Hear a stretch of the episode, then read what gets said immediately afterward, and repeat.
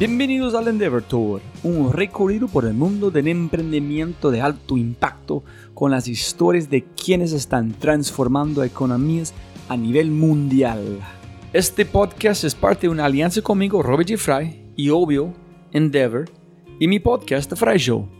En mi podcast, yo exploro los modelos mentales más creativos e innovadores de América Latina a través de conversaciones alucinantes este episodio es una reproducción o modificación de un podcast anterior con uno de mis invitados. Puedes encontrar el podcast original en Spotify, iTunes, Google y la mayoría de las aplicaciones de podcast, solamente buscando The Fry Show. Dicho esto, por favor, disfruten el episodio y muchas gracias por escuchar. Entonces, de 2015 a 2018 más o menos fue más o menos chulear que tenemos un negocio sostenible. Sabemos cómo funciona, sabemos dónde poner más plata por escalar en este punto, etc. Entonces, sabemos cómo funciona para cuando un montón de plata entra en un momento, sabemos dónde poner la energía. Exacto. 2017 entra Engie otra vez, entra Iberdrola y entra Promotora Social como inversionistas. Y final de año es que empiezan las listaciones. Entonces nos ayuda a crecer nuestro equipo, crecer la presencia, crecer las capacidades pasamos de estar en un, cuarto como de 9 por, por 6, haciendo un taller de manufactura de equipos, a una planta de 600 metros cuadrados hoy en día, ¿no? Entonces, el año pasado y este hemos eh, como crecido exponencialmente por, por, porque hay ahora una demanda con el gobierno y tal, que es un arma de dos filos, ¿no? Es, es, puedes crecer, pero no es garantizado que dura para siempre, ¿no? Entonces, justo ahora estamos en este momento donde hay que terminar los contratos de gobierno, pero ver qué sigue después ante si ya no sigue el mismo programa, ¿no? Esperamos que sí siga, yo creo que sí puede seguir, pero hace falta ver que realmente... ¿Estás pensando cómo ser antifrágil en el sentido que si en un momento u otro el gobierno va a desaparecer, ustedes pueden moverle toda su energía y no perder como su ritmo que tiene? Exacto, ese es el reto más grande que tenemos hoy en día, ¿no? lo que más me quitaría el sueño, yo creo, este año. Ah,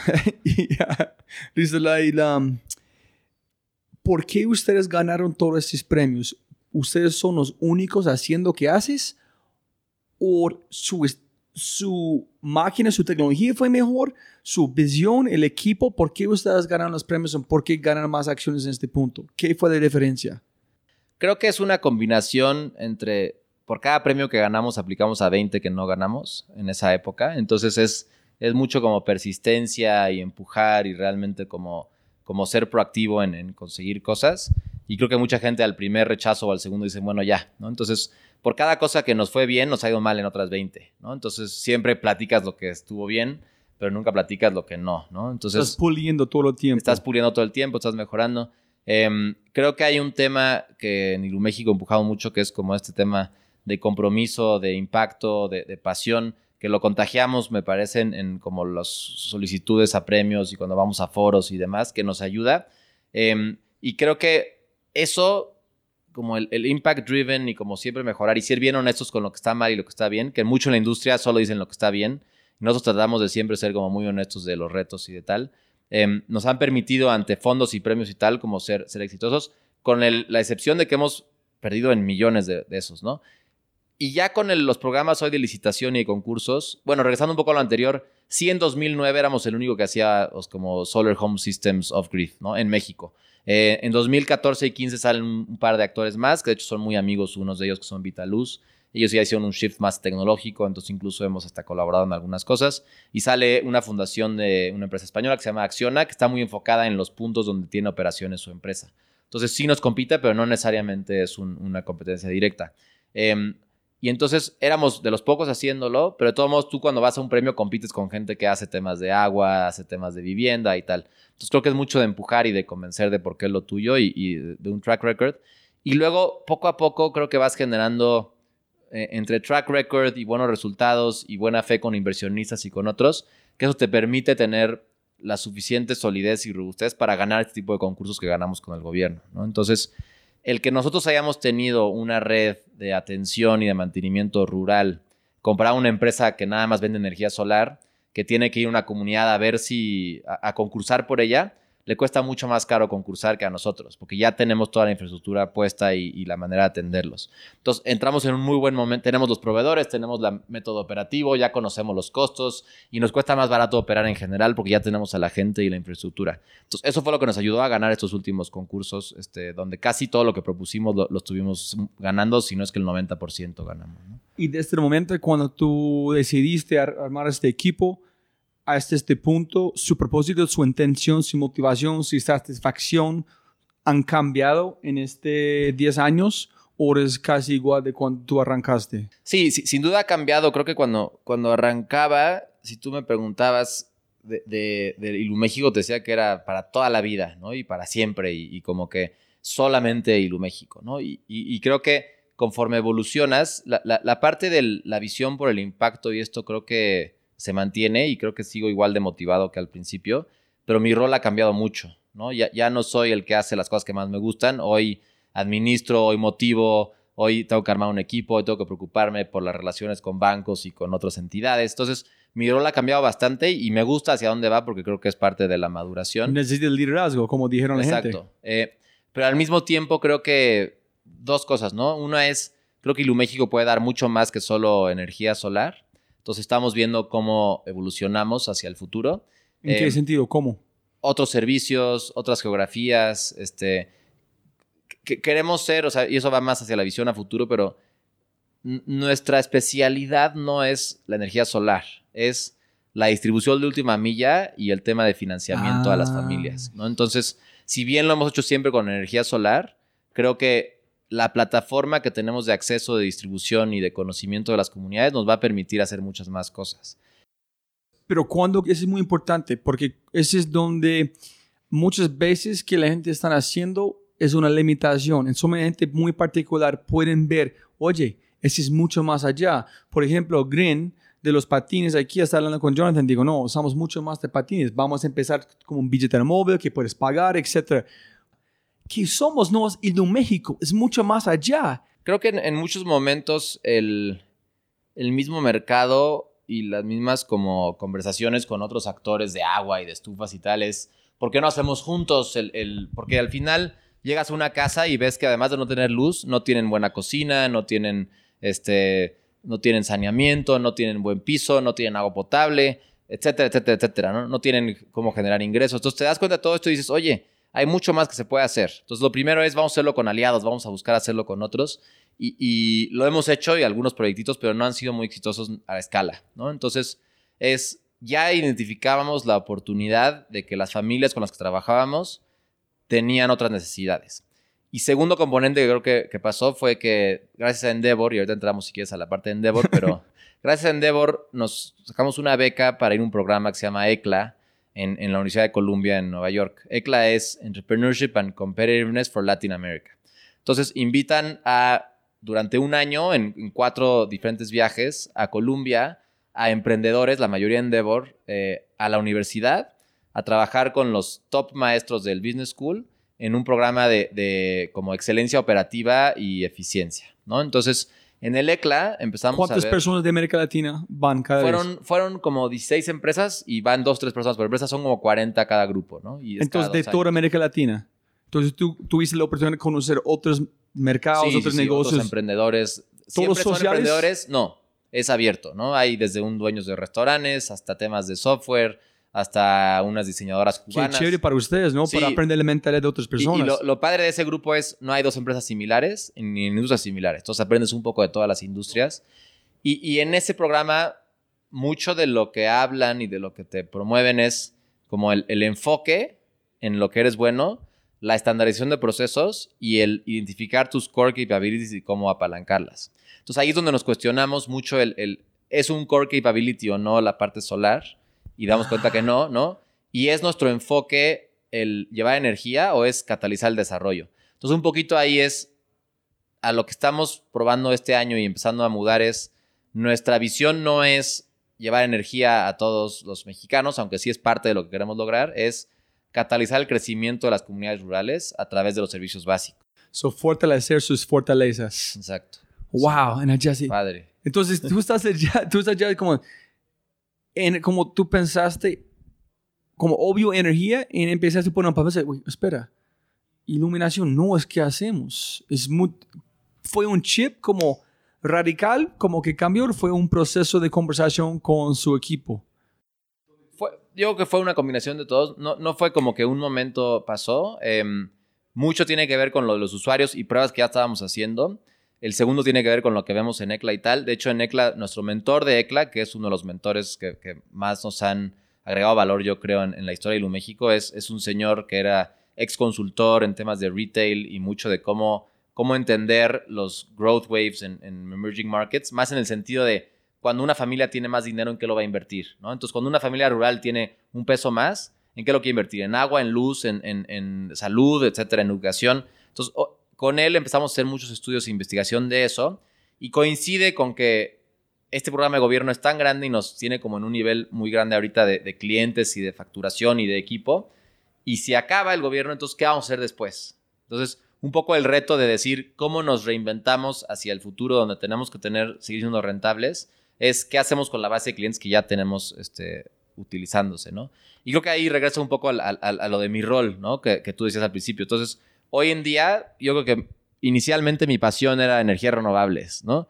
Y cambio climático hoy es más desarrollo social y cambio climático. Entonces, creo que tiene que ver lo de climate change siempre está ahí, pero el tema de social ya es algo que tengo yo muy engranado. Entonces, si bien creo que hay mucho que hacer en Ilu México, ya soy un poco más pragmático en el sentido de, pues podemos generar una visión mucho más grande con otros servicios, armar un company builder, irnos a otros países. Entonces ahí creo que mi rol podría cambiar y creo que en cuanto a mi permanencia y mi visión dentro de México, yo siempre que esté retado y sigamos teniendo impacto, creo que sí voy a estar aquí.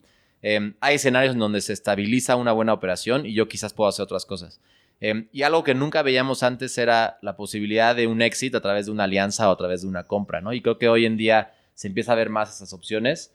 Si pasara eso, me gustaría yo seguirlo operando por un buen tiempo, pero también estoy abierto a esa oportunidad para luego moverme a otro tipo de cosas. Siempre en desarrollo social, siempre en cambio climático, siempre como en temas de conciencia. Pero creo que ya soy hoy un poco más pragmático en cuanto a mi rol. Y también la otra que tengo que ver es cómo sigo yo reinventándome, capacitándome y como driving una visión para la escala a la que queremos llegar. Porque quizás si yo no me sigo creciendo, reinventándome y como, como fortaleciendo mi visión, quizás yo no voy a ser en cinco años el mejor para manejar este negocio en particular. Y eso a, nivel humildad y a nivel como, como darte cuenta en, el nivel ego es algo que hay que estar trabajando para el momento en el que llegue, ¿no? Que no sé si es fácil. ¿Cómo se llama este señor de ECLA? Alonso Martínez. ¿En es de México? Es colombiano, pero vive en Nueva York. ¿Cómo no conozco a Alonso Martínez, un colombiano? Pero vive en Nueva York. Sí, este, pero yo, yo, tengo planes para hablar con Fernando Fabre de, ah. de Endeavor. Como Pues habla con Alonso. Alonso es una persona fantástica. No, no si es de Colombia, hermano, no. Tenure professor de Columbia y es colombiano. No, tengo que irme por allá. Entonces, se parece en las, las historias que tú estás contando. Es fue en tres o cuatro momentos, como ECLA de, de Canadá, etcétera, etcétera, donde cambió su chip y cambiaste como una persona. En cada vez fue algo que fue invisible, pero amplió totalmente su visión en que es posible. Cada vez que tú abres esas puertas, es más complicado encontrar este modelo mental nuevo a través de alguien una experiencia para pensar más grande. So, como una persona tú estás cazando o buscando, es un evento, es mentores, como vos como una persona pueden, ok, listo, estamos pensando global, estamos, como cada vez para una persona que tú puedes capacitar a uno mismo a su nivel de aprendizaje, si me entendés, porque cada vez es más complicado. Sí, digo, no creo que tenga una fórmula exacta. Algo que yo empujo mucho es nunca dejar de estar en contacto con, tu cliente y con tu equipo de trabajo que está en contacto con el cliente, ¿no? Entonces, por ejemplo, yo este año, después de 10 años de estar de, o sea, en Ilu México y 6 de estando de único director, fui 50% del tiempo el primer semestre del año a campo, ¿no? Y, muchos dicen, oye, vas demasiado a campo, como, ¿por qué? Si tú dices que... Pero es que ahí donde, donde tienes realmente el tiempo de entender a profundidad tu mercado, de reinventarte, de hablar con tu equipo de trabajo y ver qué opinan, tal. Entonces, yo estoy desde el escritorio, es muy difícil eso, ¿no? Entonces, creo que una cosa es estar constantemente como en un feedback loop con el último cliente y con, tu equipo de campo que está atendiendo a ese cliente. Entonces, yo creo que eso es una. El otro sí es el tema de, los mentores y, como de, estar siempre actualizándote en qué sigue y a dónde va la industria y como estas, incluso las redes, por ejemplo, de, Solar Energy, de, la ONU. Este, estoy ahora en un tema de, este, están haciendo como mucho research en Solar Home System Industry. Estoy participando, incluso me, invitaron a ser como curador de uno de los eventos que hay en octubre. Entonces, estar en foros y estar eh, como enterándote de lo que hay nuevo y de ver qué hacen otros emprendedores en otros tipos de áreas, más la parte de mentorías. Creo que esas tres cosas, lo que hay que tener mucho cuidado es, siempre va a haber opiniones de mentores, vas a escuchar cosas en foros y va a haber gente que te dice que incluso son hasta contra, una va en contra de la otra. Entonces, está muy bien tenerlos y escuchar y todo, pero al final creo que hay un tema de gut feeling y de sentimiento y de visión que se da solito. Y creo que la forma en la que se da es justamente pudiendo delegar las cosas operativas a tu equipo este, y estando en campo viendo cómo funciona y también hacer como muchas sesiones participativas y generar una cultura de como de propuestas y de cosas nuevas.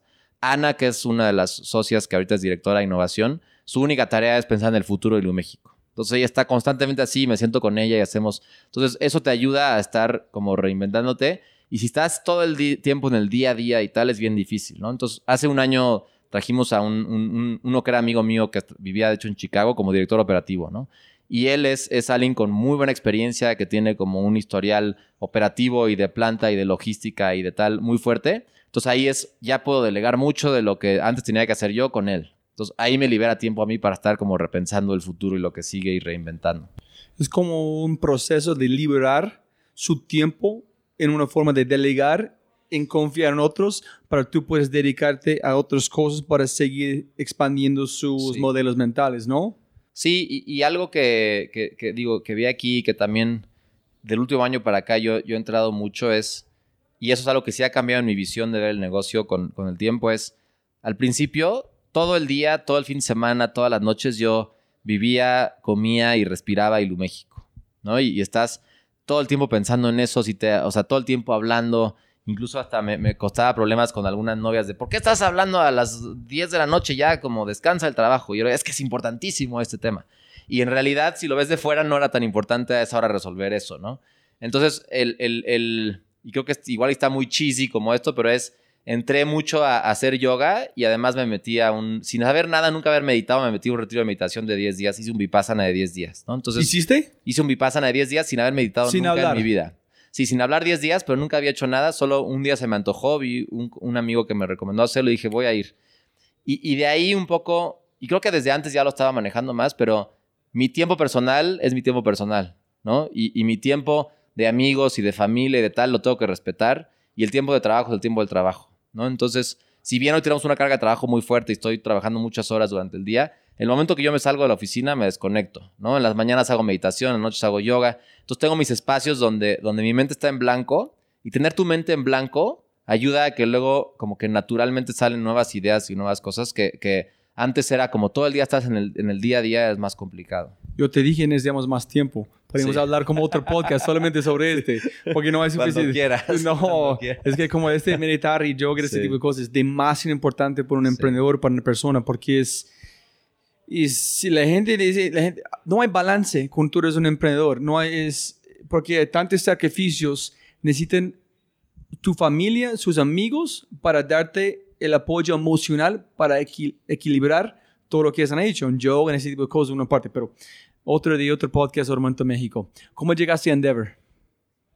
Entonces, Endeavor, desde que nosotros empezamos y estamos como en el sector de impacto y de emprendimiento y de todo esto, escuchas de Endeavor, ¿no? Y, y, yo desde muy temprano empecé a, los buscaba y era como, oye, me interesa saber cómo funciona fueron un par de eh, a vernos y concluían que éramos muy chicos. Entonces yo como que cada año les, les insistía. Y un día que dejé de insistir, pues los de Endeavor te tienen como en su base de datos y me escriben, oye, ¿cómo vas? Y ahí dije, ahora sí es como el buen momento, ¿no? Entonces creo que Endeavor es una referencia a nivel emprendimiento como muy relevante y es una red bien importante para, para emprendedores, ¿no? Entonces yo ya lo veía como algo aspiracional, veía que algunos emprendedores que yo conocía tenían su loguito de Endeavor y tal, y sin saber mucho de qué era Endeavor, como que ya tenía este tema como de que quería estar, también porque estábamos en este mundo de estar en todas las redes y estar en todos lados, porque somos como una empresa muy colaborativa y muy de, justamente estas redes te ayudan a estar también actualizado y tal, ¿no? Entonces, em, en 2015 o 2014 empezamos a hablar con Endeavor, 2015 hacemos el panel nacional, lo pasamos de milagro y luego nos damos cuenta que como que falta trabajar algunas cosas para la parte internacional. Em, y de ahí trabajamos en un plan de crecimiento y tal unos meses y nos vamos a Endeavor en Jordania al internacional y también nos aceptan, ¿no? Creo que mucho por el impacto de lo que hacíamos, no necesariamente por como los... ¿Este fue su, su foro? Sí. ¿Fue en Jordania? Fue en Jordania, sí, sí, sí. ¿Con quién más? ¿Quién más fue allá? Uy, no me acuerdo bien, este, y los mexicanos que me acuerdo creo que no habían pasado. Entonces había uno de temas como de seguridad y cámara, así que estaba muy padre su proyecto. Em, y no me acuerdo quién más estaba, eh, pero ya fue hace tanto tiempo. ¿En aceptaron? Em, sí, nos aceptaron a nosotros de ¿Qué milagro. año fue otra vez? Fue en 2015. Ok, ah, ya el mismo... Uy. 2015 fue la inversión y Endeavor. De hecho, cuando yo me fui a Jordania ya no había dinero en, las, en el banco. Y entonces cuando yo estando allá fue que depositó el fondo su inversión. Entonces fue como un relief. Llevábamos un mes o cacho como tratando de controlar el gasto. Em, y nos aceptaron en Endeavor, que fue muy bueno. Y, creo que Endeavor nos ha agradado muchísimo valor porque, digo, hemos participado en todos los programas educativos de Endeavor. Ya fuimos a Columbia, fuimos a Harvard, este año voy a Singapur, a, INSEAD, y todos son bastante subsidiados y aplicables para emprendedores de Endeavor. Nuestro consejo de Endeavor es fantástico. Tenemos a, top CEOs, ahorita, por ejemplo, de, de, Sabritas, de, Estafeta, un ex gerente general de Procter Gamble, el director de una financiera increíble que, nos, que además es un cuate muy innovador eh, Monse, que es la directora de Frogtech, que es otra empresa que está como en servicios financieros y misceláneas y todo esto. Tenemos un consejo como muy fuerte, muy robusto, que ha ido cambiando la gente, pero, pero que nos ha ayudado mucho a, estructurar más que nada lo que sigue para México, ¿no? Lo que estamos innovando, lo que queremos lograr, lo que queremos medir. Ha sido fantástico. Eh, Endeavor también nos ha abierto puertas interesantísimas, ¿no? Le dicen, Endeavor, quiero sentarme con tal persona y al menos que sea el presidente, en dos semanas te tienen sentados con esa persona, ¿no? Eh, Entonces, actualmente con sus contactos funciona, porque hay otras personas que dan muchas promesas que, ay, sí, tenemos esos contactos, en cuando quieres hablar, nada pasa, pero en Endeavor, de verdad, la gente, tú tienes tiempo con ellos. Sí, sí, es fantástico. Wow. Entonces, ¿cuál, ¿quién han hecho su mejor mentor de todo? creo que, o sea, Alonso Martínez, porque también nos ha dedicado mucho tiempo a él. ¿Él es de Endeavor este, también? Él, él llegó por Columbia, eh, indirectamente por Endeavor.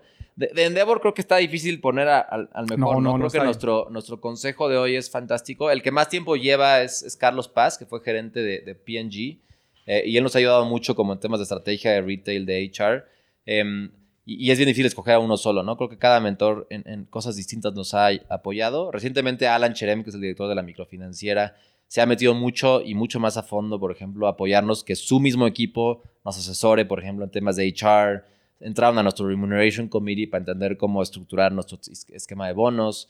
Nos ayuda, por ejemplo, en, ideas como muy puntuales de cómo analizar mejor la cobranza. Entonces, tenemos mucha gente que estamos como pooling resources. Nuestro consejo, además del de Endeavor, tenemos un consejo de administración y un comité de finanzas, ¿no? Y ahí tenemos a son 20 personas, son como 12 o 13 que son mujeres, de hecho, como directoras, este, abogadas, socias en, despachos, y mucha gente que de hecho lo hace gratis para como apoyar en, la causa, ¿no? Entonces tenemos mucha gente que es mentora, que es colabora y que suma a Ilu México, que, que, también lo hemos logrado con, con, la causa que tenemos y tal, como contagiar eso y aprovechar tantas experiencias y tanto como cerebros potentes dentro de México y a nivel global que nos están apoyando.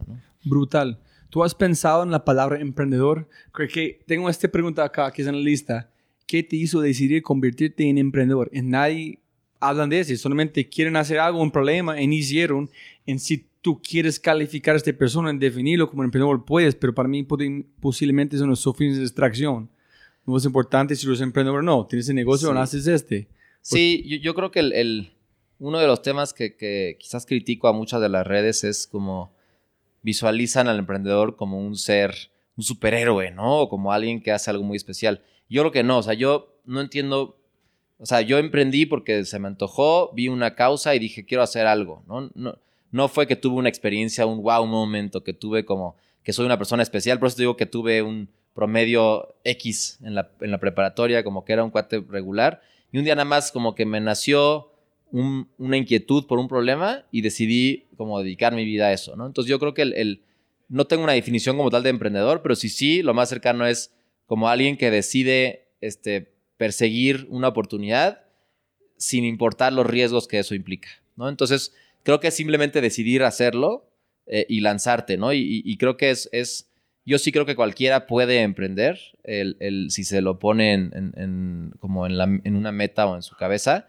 pero al mismo tiempo eh, es bien difícil emprender y es bien complejo y, no se lo recomiendo a todo el mundo porque si, te apasiona una causa, yo primero buscaría quién lo está haciendo y ver si puedo sumar y si es atractivo para ti sumarte a eso.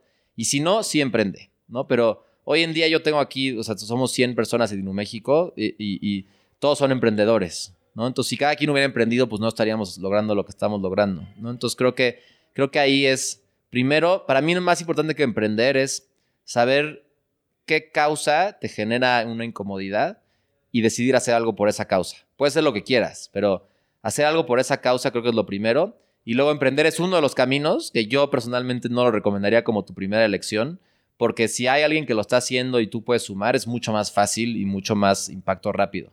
Y luego sí, si, si encuentras algo que nadie está haciendo y que crees que uno emprende, pero si emprendes como agárrate, como go for it y don't let go y, aguántate porque es bien difícil. Y también tienes que saber, y te lo dije hace rato, que es, yo cuando emprendí, todo lo que hacía me encantaba y estaba apasionado todo el día y tal. Y hoy me apasiona la causa, pero hago actividades que ya no son tan divertidas y que creo que a nadie le divierte lidiar con bancos y con fianzas y con seguros, ¿no? O lidiar con crisis, que pasa algo en un... A las 4 de la mañana te hablan que pasó algo en tal lugar. Eso ya no es la como imagen esta del emprendedor que va y todo vive bonito y tal. Entonces, creo que hay que estar bien conscientes de eso también, porque eso es un, viaje difícil. Yo tengo que repensar otra vez, porque este podcast tiene que ser más largo, pero es, no sé si cualquier persona en mi, en, mi, en 110 episodios han dicho, un día yo decidí, voy a ser emprendedor. Nadie dijo este, solamente es, hijo de pucha, hay un problema, yo pensé que yo puedo dar, hacer algo para una motivación intrínseca que no soy consciente, en este punto fue una, un camino sin mi control, jalado en una dirección u otra. Y... Sí, creo, que ahí el, el, no es que haya decidido un día, pero sí tenía muy claro, y de hecho lo platicaba yo con Gerardo cuando estaba en GE, que no quería trabajar para un corporativo. Entonces, eso sí algo que tenía como claro. Creo que ahí hay dos ejemplos en, en mi vida. Digo, mi, papá fue, fue emprendedor. No le llamaban así en su época, porque mi papá simplemente, pues, empezó una empresa y trabajó, ¿no? No es como, wow, el emprendedor, nadie le dio un premio, nadie dio nada, tiene una empresa de construcción que él decidió hacer. Y luego mi abuela, que es, es una historia creo que para otro podcast, porque nace en Irán, se va a Estados Unidos por una como coincidencia, conoce a mi abuelo, se viene a México. Mi abuelo un día le dice que por qué le pide tanto dinero, que gasta mucho, y decide emprender un negocio para nunca pedirle más dinero a mi abuelo, ¿no? Y, de ahí de hacer panqués, este, pues se empieza a volver grande y hoy en día tiene, uno, tiene 90 años, opera un hotel en Mérida y todos los días trabaja, este, sube y baja al hotel, cocina, tal, y, es una súper emprendedora. Entonces siempre como ver a mi abuela y a mi papá era como, me gusta el tema de trabajar por algo que es mío. No tenía la, idea del social hasta mucho después, ¿no? Pero sí era como, me gustaría no trabajar por un corporativo. Cuando me aceptan en GE, entré como con los dientes así, como, no quiero, pero bueno, es para agarrar experiencia, ¿no? Eh, pero el, lo que tú dices, luego no fue como, ay, voy a emprender, es, simplemente vi este tema y tenía como esta cosa en mi cabeza de que quería hacer algo por mi cuenta y ahí fue cuando... cuando... En hablando de su abuela, ¿los emprendedores se, se nacen o se hacen? Yo que es como todo una combinación. Creo que, ah, me gusta. Creo que no, nadie nace sabiendo hacer nada y creo que el, el creo que es más de desear hacerlo, más que, que tengas que como tener muchos contextos en tu vida para poder hacerlo, es simplemente decidir hacerlo. Y no es para todos, ¿eh? y, no lo recomendaría necesariamente para y no, es para todos en todos los momentos. Puede ser para todos, pero en un momento correcto de la vida, ¿no? Y uno puede ser emprendedor de un mes, tratando de hacer algo, en aprender algo, o puede ser más adelante. Pero no es por yo tengo que hacer, yo voy a dedicarme. No, es inténtalo, ¿cómo van? Creo que, creo que la generación de nuestros padres emprendían más por necesidad. Este, y hoy es más por, por, por gusto, ¿no? Y, y, creo que el, el, Pero no vos, tú viste un problema, si yo puedo hacer algo. Solo por gusto fue de yo quiero mejorar el mundo. Sí, también. Sí, hay unos por gusto, en otros... De acuerdo, no, no, necesariamente por gusto, es por, por ver por una inquietud que, que quieres hacer. Ahora, algo que sí, como, se me fue la línea que quería. Ah, algo que sí diría es, y eso es una, para mí una falla en el sistema, es, desafortunadamente los emprendedores, o sea, en su gran mayoría vienen de una posición más de privilegio, ¿no? Entonces no ves tantos emprendedores de zonas rurales, aunque sí hay, pero no les llaman así, no ves tanto apoyo. Entonces, siempre somos un poquito los mismos, ¿no? Como el mismo grupo que pudo estudiar, que fue a tal. Entonces, digo que donde el sistema tiene que mejorar y ojalá se vea eso más pronto es que hay emprendedores de todos los contextos, de todos los este, backgrounds, con todos los tipos de habilidades, porque hoy en día sí es un... y, y, si ves el sector de emprendimiento de impacto en México desde que yo empecé hasta ahora, no es como que cada foro al que vas son 500 personas nuevas, ¿no? Somos los mismos hablando de lo mismo, como empujando lo mismo. Entonces yo soy muy, muy crítico también de eso, es, es de, hace falta que haya la estructura y el ecosistema para que todos puedan emprender. Entonces yo emprendí y para mí fue fácil porque en ese momento no tenía que mantener una familia, no tenía problemas en la vida, como que me requerían atención inmediata económica. Entonces es fácil y desde una posición de privilegio es fácil juzgar como, ay, todos deberían de emprender. Pero creo que algo falta en el sistema o en el ecosistema en el que vivimos que no permite que todos estén emprendiendo y ojalá eso cambie. Yo quiero escuchar una historia en el futuro que dicen, gracias a Ilu México, tuve electricidad en algo más, tuve un portátil en Complatzi con de Freddy Vega, aprendí cómo desarrollar desde allá, de un lugar lejos, yo hice esta aplicación en saco del estadio con nada. Sí, ¿Qué pueden pasar en el futuro? Pero tiene un buen punto. Eh, muy rápido, cuando tú empezaste de crecer a pensar, no, no somos mucho más de iluminación, ¿cómo cambia su chip? ¿Cómo cambia la manera que tú piensas? ¿Cómo cambias su forma de liderar, de, su, de, de crecer su eh, equipo, de crecer a escalar?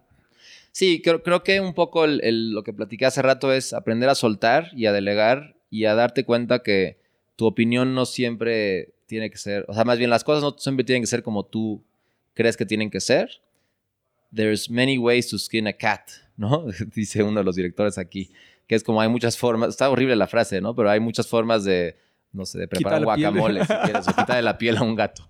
Eh, entonces, creo, creo que ahí es confiar en que tu equipo lo pueda hacer, como aunque no sea la manera que tú quieres, generar una cultura también de si fracasas, está bien, aprende y, y itera, ¿no? Y es más, ojalá fracases porque entre más fracasas más vas a aprender. Entonces, eso, eso te lleva un poquito a poder justamente dejar eso y empezar a buscar qué, sigue, ¿no? Entonces, creo que el, el, más que el tema de ahora qué sigue a nivel primero iluminación y luego tal, cómo cambia mi mindset, es con la escala y con todas las cosas que quieres hacer, tienes que empezar a poder delegar para tú poder realmente agregar valor en donde más funciona, que es en promover la visión, que es en como que todos estén como pudiendo lograr sus, su, su, sus objetivos y, y, pudiendo sacar su mayor potencial. Muy chévere. Y pienso que ya contestaste sobre que quita el sueño que es de dependencia del gobierno.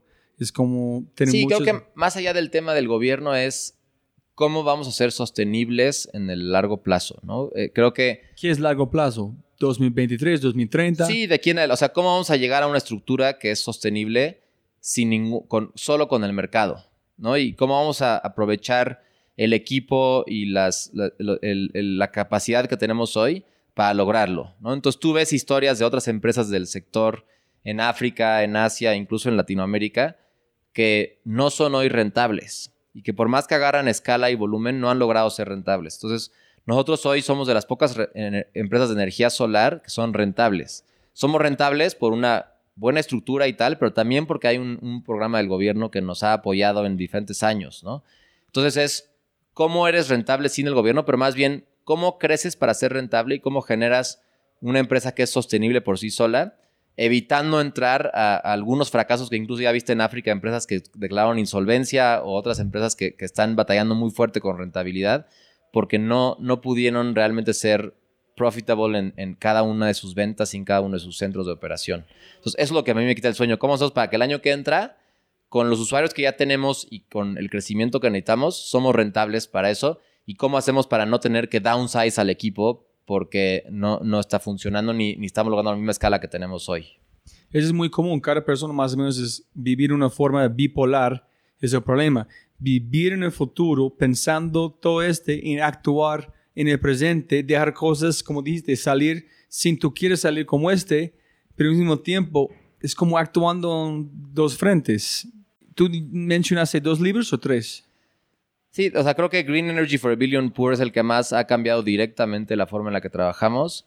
Creo que The Fortune at the Bottom of the Pyramid, si bien hay muchas cosas que conceptualmente hoy en día cambiaría, creo que eso en su momento fue un libro que nos ayudó a identificar muy bien ¿Qué este, cambiarías? la oportunidad. ¿Cómo? ¿Qué es una cosa Pues- que cambiarías? Creo que el, el- no necesariamente se tiene que ver como una oportunidad económica de lucrar. Este, es más un tema, el enfoque principal de atacar la base y la pirámide debe ser que se desarrollen, no el, una oportunidad económica. Entonces me gusta porque eso puede atraer a otros actores ahí, no me gusta porque puede generar malas prácticas en cuanto a... Entonces muchos, tú tomas microfinancieras que cobran tasas de 100, 200% y creo que eso ya es, sí, lucrar de la base de la pirámide y aprovechar una oportunidad. Creo que más bien es y, creo que Yunus en su libro más nuevo, este de The World of Three Zeros, lo toca mucho más delicadamente y más adecuado el tema, ¿no? Es, es cómo logramos un mundo de cero pobreza, cero desempleo y cero emisiones a través de negocios sociales, a través de la juventud, a través de tecnología y a Lower través de... the, the marginal cost. Exacto. Cuando todo está a cero. Sí. Y, y creo que tendría que pensar en otro libro si quieres te lo mando luego por, por WhatsApp, pero esos han sido los... O sea, definitivamente todo lo de Yunus es algo que, que nos ha transformado como trabajamos. Este, y definitivamente este libro que escribió Nancy Wimmer fue un, un, un punto de quiebre en cómo operamos a hoy, ¿no? Y si pudieras poner una cartelera enorme aquí enfrente del aeropuerto de México, ¿qué mensaje pondrías?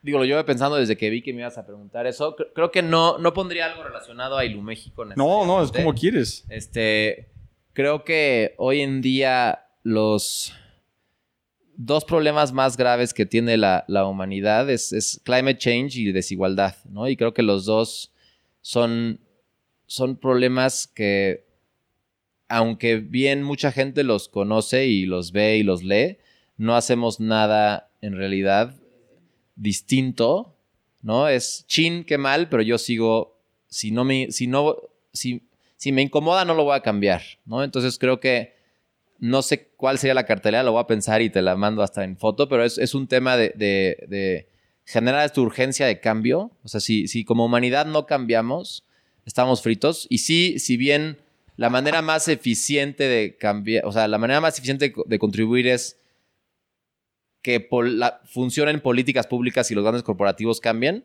como consumidor y como individuo, con tu voto y con tus hábitos, puedes cambiar a esos, ¿no? Pero de todos modos, creo que con nuestro día a día y con sacrificios muy pequeños, desde tu relación con el plástico, tu relación con la comida, tu relación con el transporte, tus emisiones, etcétera, etcétera, etcétera, es, es esos cambios tienen que ser radicales porque si no, estamos generando un futuro para que no estamos preparados. Entonces, creo que algo iría en esa línea. Como estamos con nuestras acciones del día a día, estamos causando un futuro para que no estamos preparados, donde se van a inundar ciudades, donde va a haber migraciones terribles, donde va a haber una desigualdad peor y vamos a generar un planeta en el que no quiero que vivan nuestros hijos. ¿no? Entonces, creo que el, tenemos que hacer cambios radicales y dejar de verlo como una plática bonita de escritorio y tal. Y, y- y creo que yo incluso me falta hacer muchos cambios este, muy radicales, ¿no? De, del un año para acá, por ejemplo, yo mi cosa favorita era un ribeye y hoy como carne una vez al mes porque es lo único que hay en la comunidad, ¿no? Entonces, creo que el single best thing que puede hacer un individuo es dejar de comer carne roja, ¿no? Pero Póngala este, por eso de eso puede ser, pero, pero hay que hacerlo de forma inteligente porque mucha gente dice, no, yo, porque yo lo haga no va a pasar nada y a mí me encanta y no, voy a- no tengo que hacer un cambio porque no veo el, el- el impacto real, ¿no? Entonces, Hay un libro divino que se llama Sincronicidad. No sé si has leído. Synchronicity. Synchronicity. Es espectacular. Voy a recomendarlo. Y es no, en el libro, al final dicen, no me acuerdo exactamente el quote, pero es, it's only one voice until it isn't. Es decir, tú dices, ah, yo no puedo tener un impacto. Pero si tú lo haces algo, ah, que así es yo, y después alguien más, es solamente es una persona antes de que es todos. Sí. Si tú Sí, piensas, entonces es muy lindo pensar, okay, you're right, one person's not gonna have a difference, but after a while, it's not one person, it's everybody. Entonces, ¿cómo cambia ese chip? Yo no tengo ni idea, pero... Eh, Muy rápido, peor consejo que ha recibido en su vida.